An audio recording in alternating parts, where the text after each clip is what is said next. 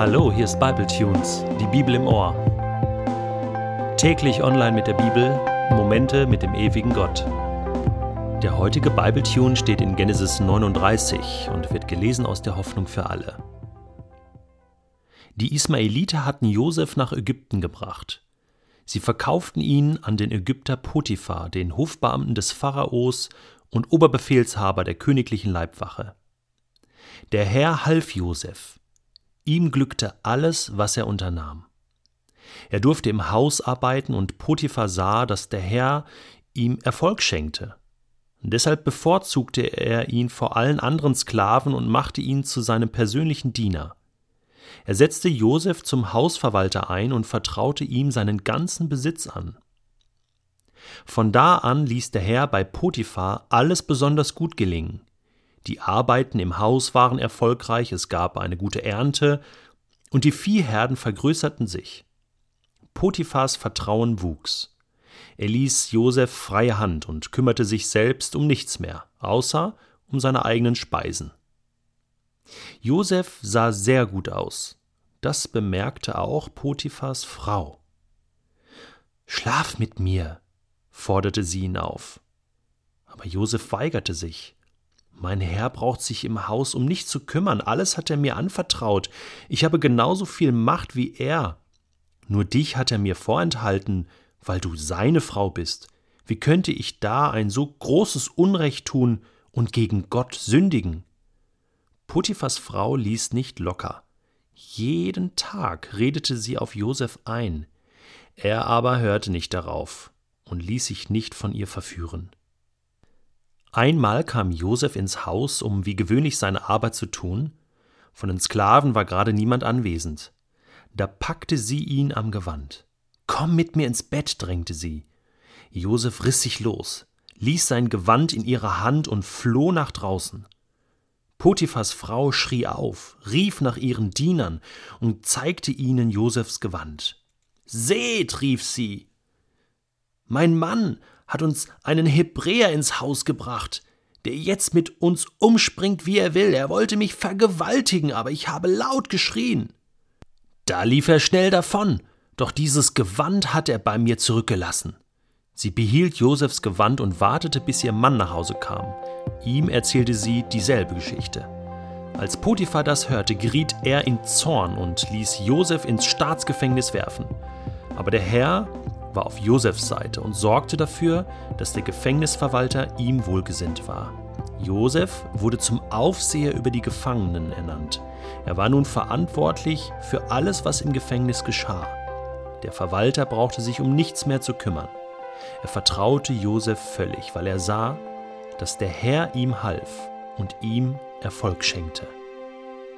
Nachdem wir gestern von Tama gehört haben, wie sie für ihr Recht gekämpft hat und Recht bekommen hat, geht nun die Geschichte weiter mit Josef, einem Mann, der nicht für sein Recht kämpft, sondern der von Gott einfach gesegnet wird, der von Gott beschenkt wird, dem Gott Erfolg schenkt.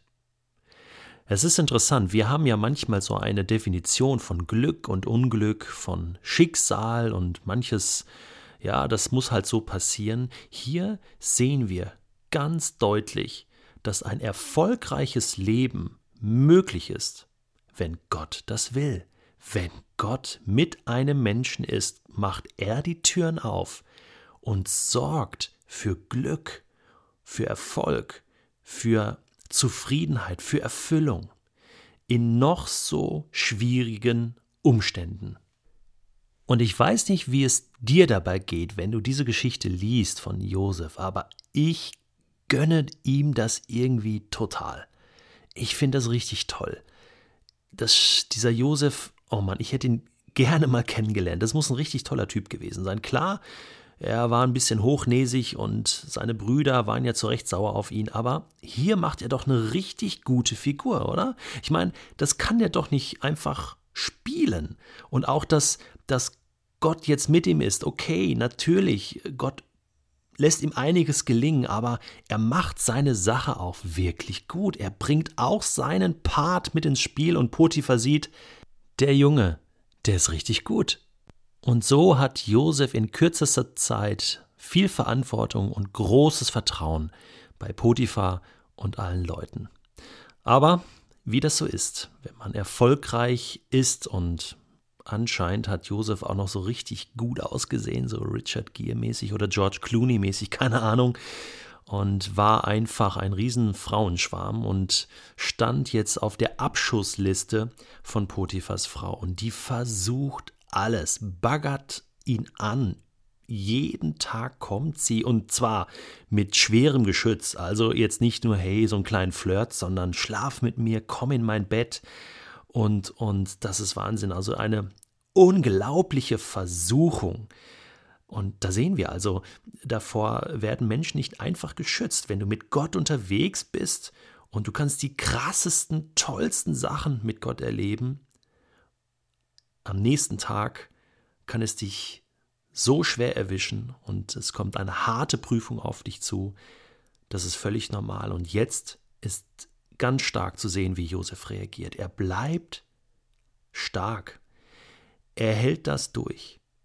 Und zwar ist seine Perspektive, die er hat, nicht nur einfach, dass er den Potiphar enttäuscht, nicht nur einfach, dass er jetzt hier einen Fehler machen könnte und mit dieser Frau schlafen könnte, äh, mit all den Konsequenzen, die das dann haben könnte. Nein, er sagt, wie könnte ich so ein großes Unrecht tun und gegen Gott sündigen? Das ist der Punkt.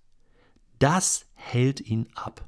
Wie könnte ich Gott das antun? meinem Gott, der es so gut mit mir meint. Ich will das nicht tun, weil ich damit Gott so enttäuschen würde. Das ist ihm wichtiger als Potiphar. Das ist ihm wichtiger als Vor- oder Nachteile, die er vielleicht dadurch hätte. Das ist natürlich auch viel wichtiger als die halbe Stunde, die er vielleicht das Schäferstündchen bei Potiphas Frau genießen würde. Das ist alles sehr verlockend. Aber er weiß, er will dieses Unrecht nicht tun. Egal, welche Versuchung dir heute begegnen wird, bleib stark. Widerstehe. Oder hau einfach ab. Flüchte aus der Situation heraus, so wie Josef damals auch einfach abgehauen ist. Und natürlich, die Konsequenzen, die er tragen musste, das war unfair. Er musste ins Gefängnis, er hatte nichts getan. Das Leben ist oft nicht fair. Und doch lesen wir, Gott ist mit ihm und deswegen du sollst wissen, Gott wird mit dir sein. Wenn du heute tust, was in Gottes Augen recht und richtig ist, wird er dir zu deinem Recht verhelfen.